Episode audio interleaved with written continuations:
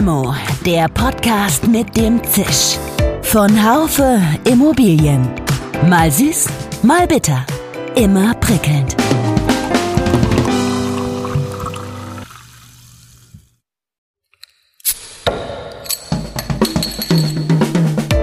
Limo, der Podcast mit dem Zisch. Von Haufe Immobilien. Mal süß, mal bitter. Immer prickelnd. Und wieder ein ganz herzliches Hallo an Sie, meine lieben Zuhörerinnen und Zuhörer von Limo. Heute habe ich den bekannten Architekten und Kolumnisten unserer Immobilienwirtschaft, Eike Becker, eingeladen, um mit ihm über ein Thema zu sprechen, das die große Bandbreite der Immobilienwirtschaft zeigt. Es geht um Schönheit.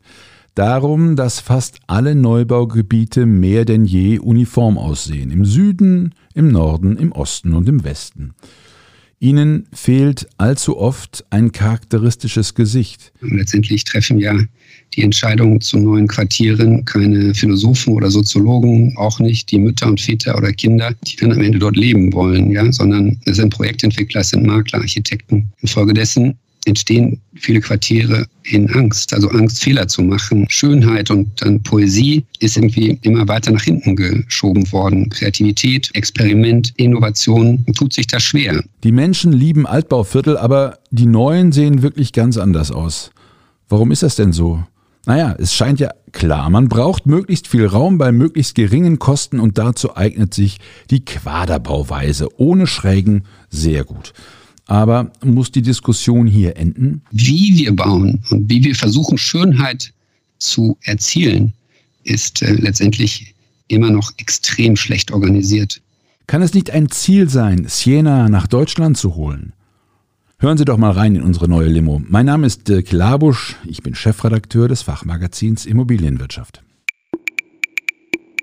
Eike, du warst mein erster Podcast-Partner, auch wenn das Interview damals nicht als erstes ausgestrahlt worden ist. Ich sage ganz herzliche Grüße von Freiburg nach Berlin. Hallo Dirk, äh, super, dass wir die Möglichkeit haben, nochmal miteinander zu sprechen. Ich freue mich jedes Mal, wenn wir die Gelegenheit haben, uns auszutauschen. Ja, es war damals war es einfacher. Da war, da saß ich dir gegenüber, hatte so ein äh, überbordendes Mikrofon und ich weiß, wir, wir sprachen in deinem Büro über die Verantwortung der Immobilienbranche für die Gesellschaft und Damals ging es auch um Stadtentwicklung. Jetzt wird es darum auch gehen, aber eher um die ästhetischen Aspekte dabei. Das Thema Uniformität wird ja oft angesprochen im Zusammenhang mit, mit Innenstädten. Und heute wollen wir das Thema mal im Zusammenhang beleuchten mit dem, mit dem Wohnungsbau. Dort herrscht ein bundesweites Einerlei. Neue Mehrfamilienhäuser sehen alle gleich aus, so fühle ich das. Quader mit Flachdach und bloß keine Schrägen verschenken. Teilst du diese Sichtweise überhaupt aus architektonischer Sicht oder ist das sogar gewollt? Beugt sich hier die Architektur dem Diktat des Raumgewinns und der Kostenminimierung? Es gibt keiner äh, direkt nach Hässlichkeit natürlich, Dirk, sondern es ist eher die Frage, an welcher Stelle steht Schönheit in unserem Kriterienkatalog. Schönheit oder, wenn man so will, eigentlich auch gute Städte, gelungene Städte definieren sich ja noch äh, aus ganz vielen Kriterien. Die sind eben aber auch Schönheit. Äh, wenn wir nach Italien fahren und äh, uns da in Oberitalien oder in, in der Toskana die Villenstädte anschauen, oben auf dem Hügel, die Zypressenalleen, dann merken wir, oh wow, das ist Schönheit. Wenn wir das dann vergleichen mit unseren Städten, die ja deutlich komplexer sind, aber dann stellen wir fest, wow, die glänzen durch Abwesenheit von Schönheit. Eike, du sagst Abwesenheit von Schönheit und andererseits wissen wir ja, dass sich der Schönheitsbegriff immer gewandelt hat. Es ist ja wohl so, dass diese Quaderbauten von vielen Architekten als schön empfunden werden. Ja, natürlich. Also ich äh, würde mich auch nicht auf diese Quaderarchitektur und die Satteldacharchitektur gerne äh, festlegen lassen. In Quaderarchitektur, es gibt wunderschöne kubische Häuser und es gibt auch grottenhässliche äh, Satteldachhäuser.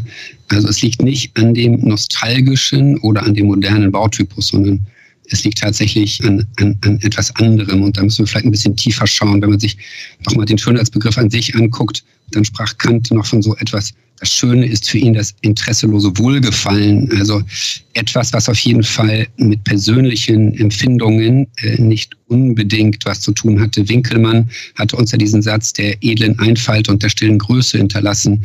Also der sprach von der klassischen Schönheit, von den Proportionen, ja, von, von dem Edlen und Reinen. Das änderte sich dann aber in der Moderne. In der Moderne wurde der Begriff des Schönen äh, stark in Frage gestellt. Ja, irgendwie ging der sogar verloren, wurde ersetzt durch das Interessante oder das Authentische, das Wahre, das Starke, das Individuelle. Also das sind jetzt Begriffe, mit denen wir heute operieren und das musste sich dann immer messen lassen, auch an der Frage nach dem Notwendigen. Also was ist notwendig und was ist überflüssig? Und wir alle erinnern uns ja auch an Adolf Loos, der dann eben Ornament und Verbrechen gleichgesetzt hat, also der Ornament mit vergeudeter Arbeitskraft, vergeudeter Gesundheit, vergeudetem Material und eben auch vergeudetem Kapital gleichgesetzt hat. Das heißt, durch diese Waschmaschine sind wir irgendwie gegangen und äh, haben dann uns eben stärker ausgerichtet an dem, was dann danach kam. Und das ist ein anderer Schönheitsbegriff als eben dieser nostalgische Schönheitsbegriff Rotenburg ob der Tauber oder eben die Renaissancestädte oder eben auch die Gründerzeitquartiere. Du weißt, Eike, ich bin ja kein Architekt. Neulich habe ich aber bei einem weisen Mann gelesen, dass man, wenn man sich die Wohn- oder Wirtschaftsimmobilien weltweit anschaut, man doch in den letzten 50 Jahren ähm, eine Angleichung der Baustile erkennen kann. Stimmt das tatsächlich oder ist das eine Sicht aus dem Bauch heraus? Nein, das ist äh, allgemein bekannt. Der internationale Stil heißt ja auch so. Der hat sich geradezu rasend über die ganze Welt äh, verbreitet. Also es ist die abstrakte, das ist die schnörkellosere Architektur, das ist eben der internationale Stil. Und Globalisierung heißt eben in dem Falle dann auf die Architektur übertragen, eben auch die Vergleichbarkeit dann von Gebäuden, von Baustilen also wenn jetzt ein neues Gebäude in Japan gebaut wird, dann ist es innerhalb von kürzester Zeit, wenn fotografiert, eben einmal um die Welt geschickt. Und ich kann mich genauso daran orientieren, wie das Toyo Ito machen kann mit Projekten hier in Berlin.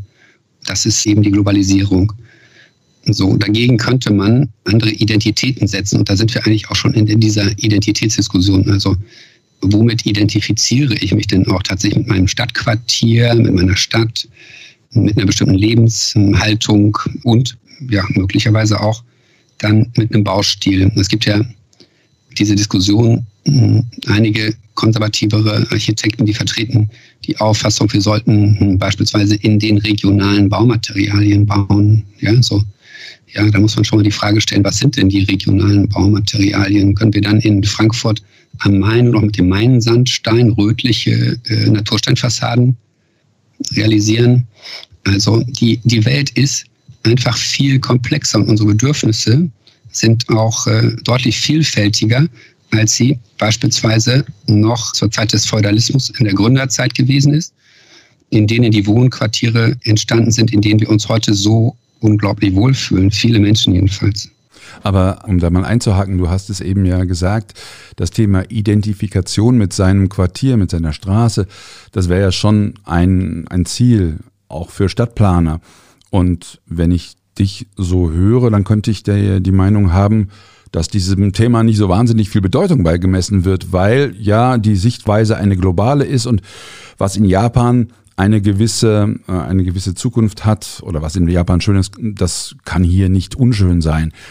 Also wie kriegt man eine Identifikation mit einem Quartier hin?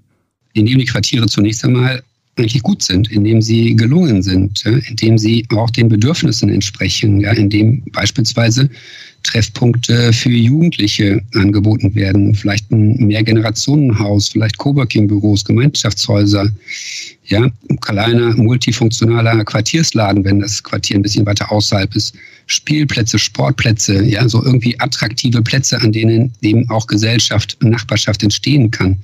Mobilitätsangebote, Schulen, Kitas, ja, so, dass da Feste entstehen können, die die Menschen zusammenbringen. Das sind die Quartiere, die gutes Leben bieten. Und wenn du diese Liste jetzt mal vergleichst, äh, mit dem, was jetzt, äh, hm, sagen wir mal, Gründerzeitquartiere geboten haben, als sie gebaut worden sind, dann musst du feststellen, wow, eine Menge Fehlanzeige. Ja, also die haben auch mal kleine Bäume gehabt, die dann gepflanzt worden sind. Die Gründerzeitquartiere, die wir heute so schätzen, die waren zum großen Teil draußen vor den Toren der Stadt, außerhalb der ehemaligen Stadtmauern. Das waren auch Neubauquartiere, die beispielsweise überhaupt keine Angebote hatten für, hm, sagen wir mal, Jugendliche. Ja? Die, die, die fanden gar nicht statt. Es gab keine Spielplätze, keine Sportplätze. So, die attraktiven Plätze waren zum Flanieren da für den Sonntagnachmittag. Aber die Häuser selber waren energetisch ein Desaster. Die waren an Stellen zu dicht gebaut, auch tatsächlich waren dunkle Wohnungen, äh, feuchte Wohnungen, hatten keine Sanitäreinrichtungen, also waren sowas wie die Mietskasernen, also elende Wohnverhältnisse, die dann eben über die Jahrzehnte Stück für Stück verbessert worden sind. Du hast schon recht, es ist das Quartier, also ich sehe es zumindest auch so, ich als Nicht-Architekt, als Laie sehe es auch so, dass wenn es im Quartier bestimmte Möglichkeiten auch des Zusammenwirkens gibt, dass es dann attraktive Quartiere sind. Aber es ist ein Stück weit schon etwas anderes, was ich kritisiere, dass nämlich neue Quartiere hier in Freiburg oder in Berlin oder wo, wo auch immer ich hinschaue, eigentlich alle diese, diese sozialen Treffpunkte haben. Da achten die, die Stadtplaner schon drauf, aber die Gebäude sehen alle ähnlich aus. Und ist es nicht wirklich so, dass sich die Quartiere als Quartier ziemlich gleichen in all ihrem Guten, was sie auch haben? Nämlich, wie gesagt, soziale Treffpunkte haben sie ja alle. Ja, aber die Gründerzeitquartiere in Berlin sahen praktisch nicht anders aus als die Gründerzeitquartiere in Frankfurt, nur vielleicht ein, zwei Etagen draufgesetzt noch. Ja, die haben dieselben Applikationen genommen. Das war derselbe Eklektizismus, Historismus. Ja, das eine Haus war ein bisschen mehr Renaissance, das andere war ein bisschen mehr Barock. Ja, das andere war klassizistischer gehalten. So, sie haben Fassadenschmuck gehabt. sie haben Vor- und Rücksprünge gehabt, die Plastizität. Das ist das, was wir uns auch versuchen, wieder zurück äh, zu erobern, tatsächlich.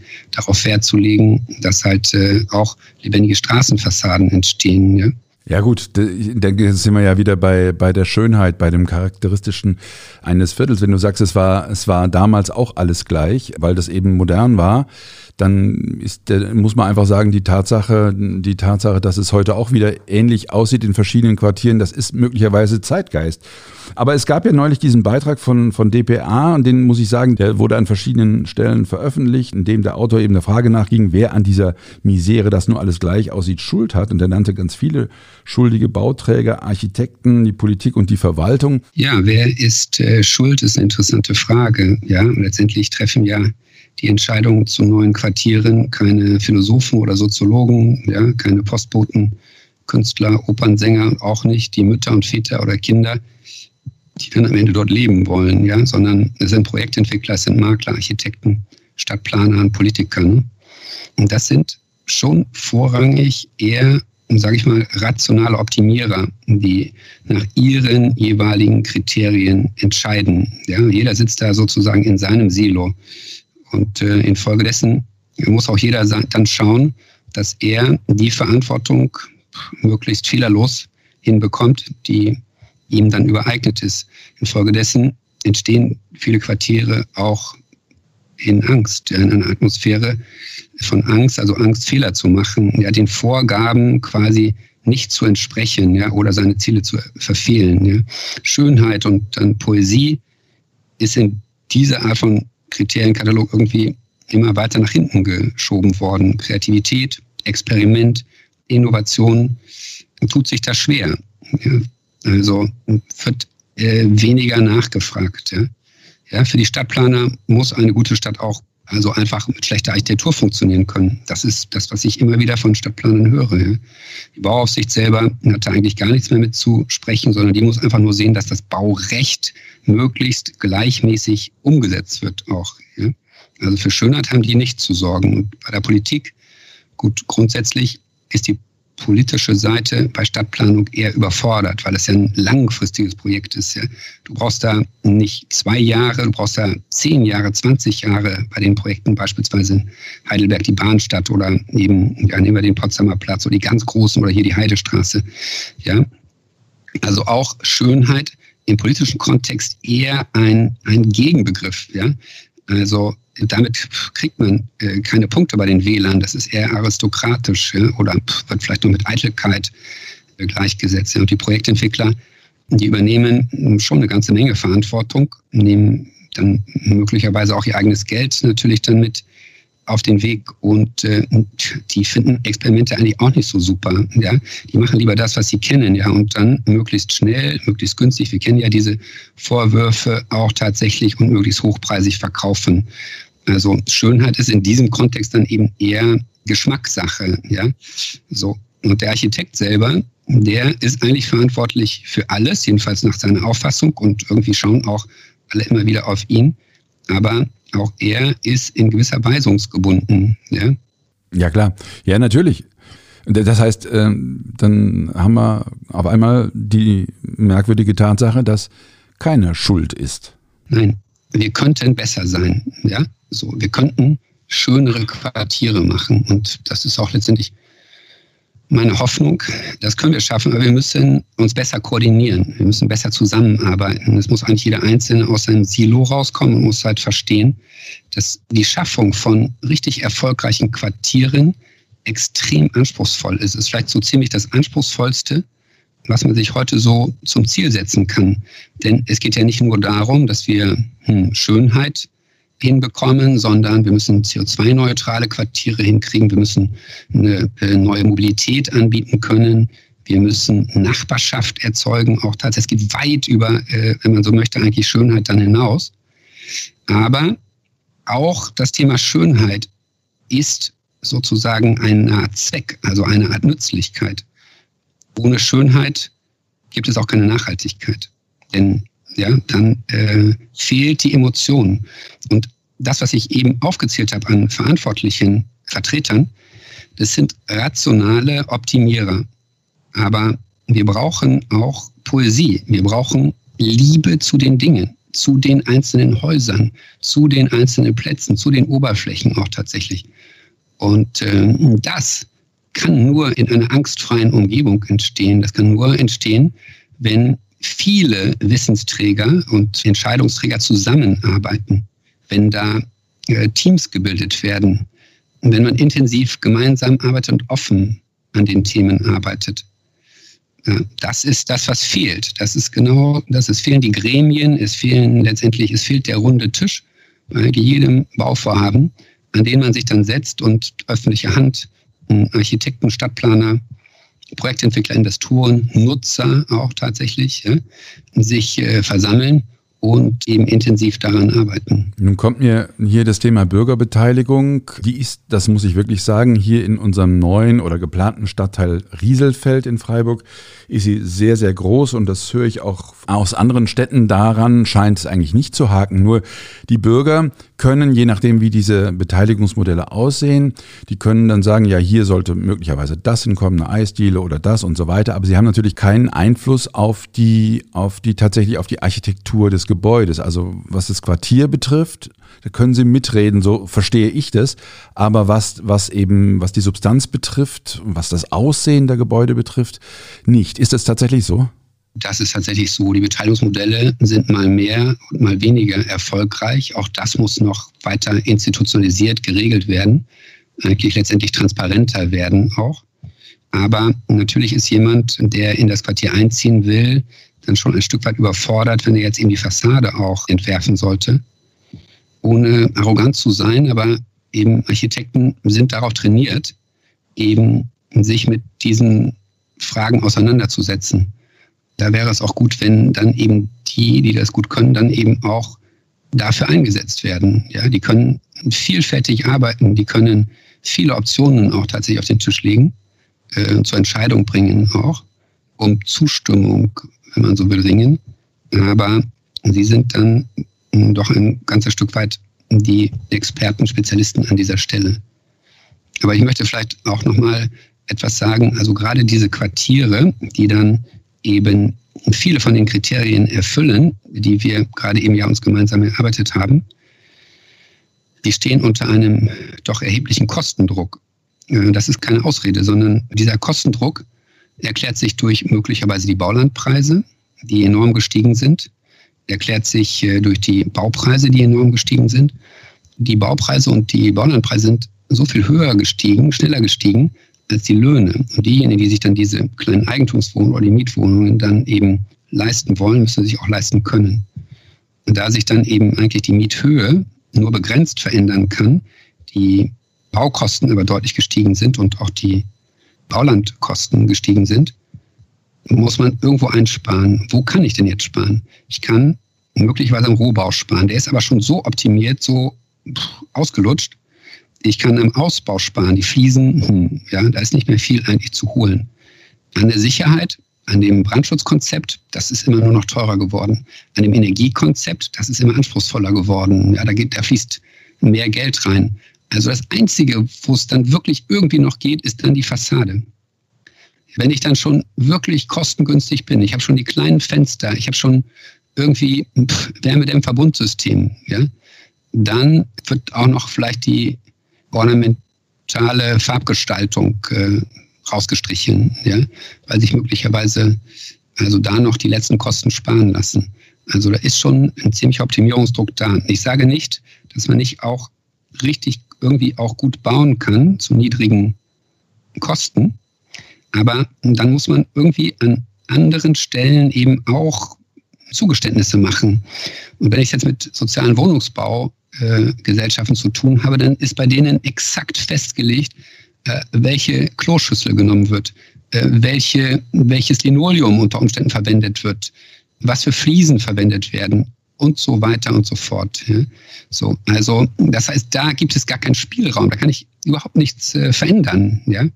Ich habe das gerade erlebt, auch bei einem Wettbewerb, bei einer Jury sind grandiose Kollegen von mir auch ausgewählt worden bei einer großen Siedlung in Frankfurt mit über 150 Häusern, fünf kleine Häuser individueller zu gestalten. Also man kann wirklich sagen, diese Kollegen sind außer Frage Weltklasse.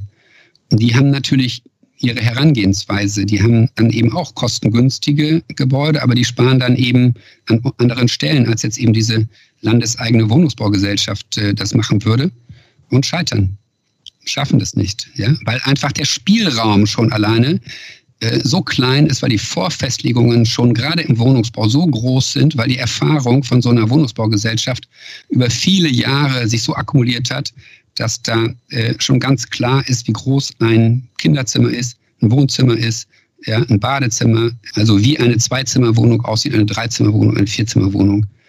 Ja, also dann ist da hm, beispielsweise eine Veränderung an diesem Raumprogramm extrem schwer. Man kann dann also sagen, dass der, die Notwendigkeit, bezahlbaren Wohnraum zu schaffen, die killt dann die Schönheit.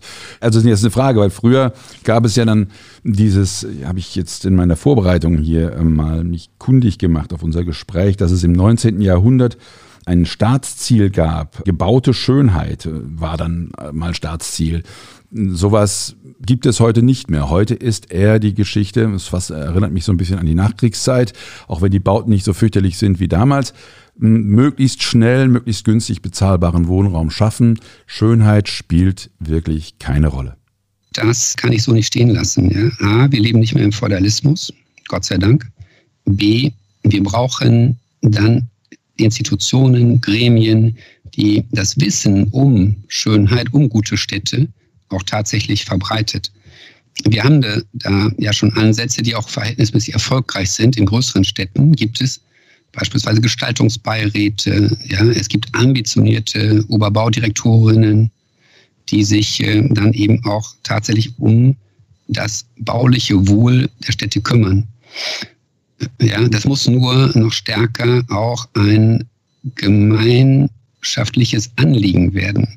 Es muss äh, noch deutlicher werden, dass äh, Baukultur ein wesentlicher Bestandteil unserer Kultur auch tatsächlich ist.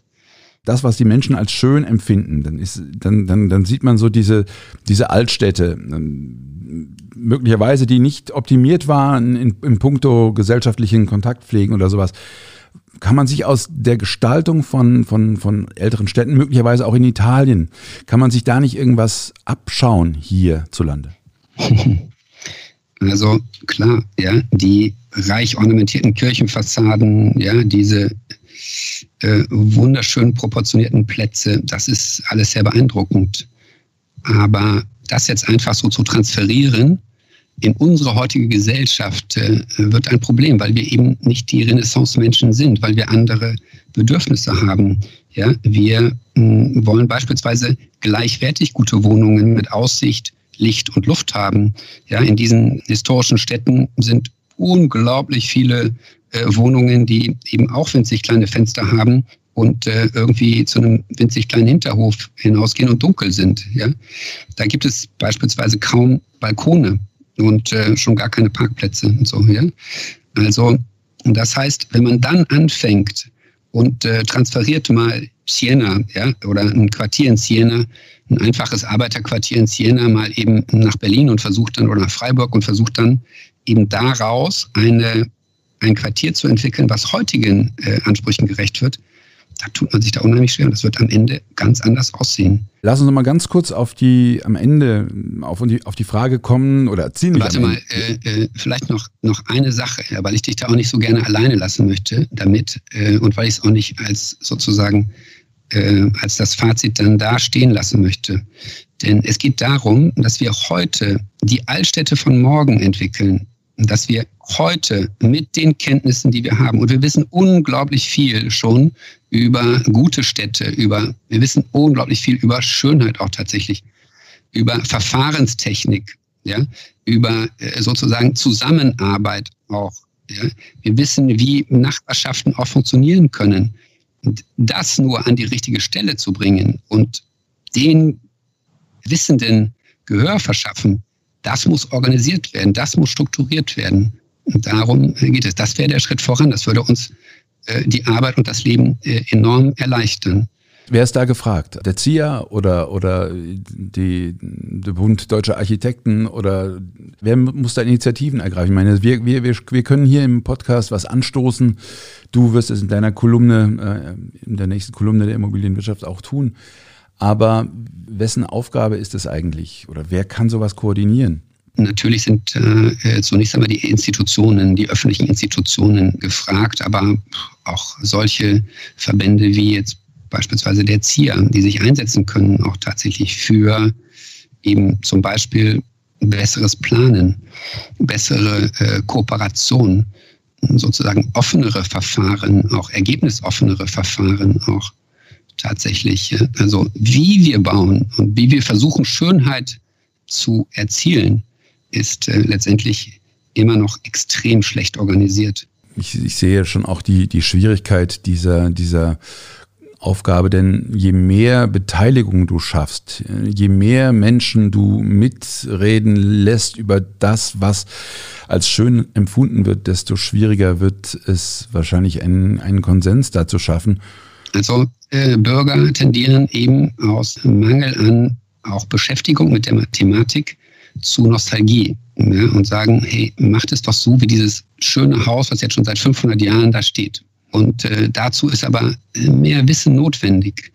Äh, Institutionen, nehmen wir äh, die Bundesstiftung Baukultur, Architekturgalerien, die Museen, äh, die vielen Initiativen, die wir in Deutschland haben über 2000 äh, Initiativen, Institutionen, Orte, oder Gruppen, Gesellschaften, die sich äh, mit Baukultur beschäftigen. Das ist ein ganz besonders großer Reichtum, den wir in Deutschland haben. Den haben kaum andere Länder. Das möchte ich vielleicht äh, auch nochmal mitgeben in die Diskussion. Die letzten Jahrzehnte sind Glücksjahre für die Städte gewesen, insbesondere in Deutschland, Zentraleuropa. Wenn man sich nochmal vorstellt, wie die Städte ausgesehen haben vor einer Generation, zur Zeit der Wende alleine, ja, äh, da muss man sich gar nicht Berlin angucken. Nehmen wir mal Hamburg, nehmen wir mal Hannover, nehmen wir Braunschweig. Die Städte sind danach aufgeblüht. Ja, die sind äh, verdichtet worden, auch tatsächlich sind großartige öffentliche neue Gebäude dazu gekommen, äh, eine Menge Infrastruktur dazu gekommen. Also wir haben da äh, Riesenschritte nach vorne gemacht.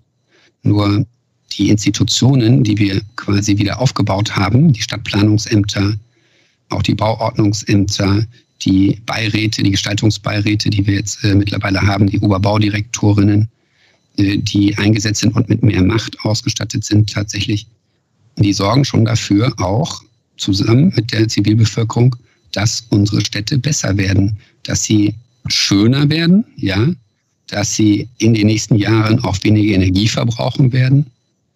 Nur um auf dem Weg weiterzumachen, um eben auch das in die Mittelstädte und kleineren Städte und in die Landkommunen hineinzutragen, brauchen wir noch viel Beharrlichkeit und äh, noch eine Menge guter Ideen, um äh, da erfolgreich zu sein. Eike, ich habe mich gefreut. Danke dir sehr für das Gespräch und wir hören uns bald wieder. Ich habe mich auch gefreut. Es ist jedes Mal großartig, mit dir zu sprechen. Eike, ciao. Tschüss. Ja, liebe Limo-Fans, so einfach, wie ich mir das vorgestellt hatte mit der Schönheit und den schönen Immobilien, ist es tatsächlich nicht. Vielleicht muss man den Begriff Schönheit wirklich weiterziehen. Man muss wegkommen von der äußerlichen Schönheit und die inneren Werte stärker betrachten. Und wenn man das tut, wenn man seinen Blick richtet auf die vielen Möglichkeiten, die Quartiere im sozialen Bereich bieten, dann sind sie vielleicht viel schöner, als es das auf den ersten Blick scheint. Siena kann man nicht so einfach nach Deutschland holen. Dazu nochmal ein Zitat von Eike Becker. Es geht darum, die Schönheit für unsere Generation zu entwickeln. Die können wir nicht einfach uns kopieren, Copy-and-Paste-Verfahren aus der Toskana nach Berlin oder nach Freiburg holen oder die Gründerzeitquartiere kopieren, sondern wir müssen sie für uns wieder neu erfinden. In diesem Sinne alles Gute für Sie und bis zum nächsten Mal mit einem ganz anderen Thema. Ihr Dirk Labusch. Schön, dass Sie dabei waren. Bis zur nächsten Folge von Limo, dem Podcast mit dem Zisch von Haufe Immobilien. Um keine Folge zu verpassen, abonnieren Sie doch einfach den Podcast in Ihrer Podcast-App. Schön, dass Sie dabei waren. Bis zur nächsten Folge von Limo, dem Podcast mit dem Zisch von Haufe Immobilien. Um keine Folge zu verpassen, abonnieren Sie doch einfach den Podcast in Ihrer Podcast-App.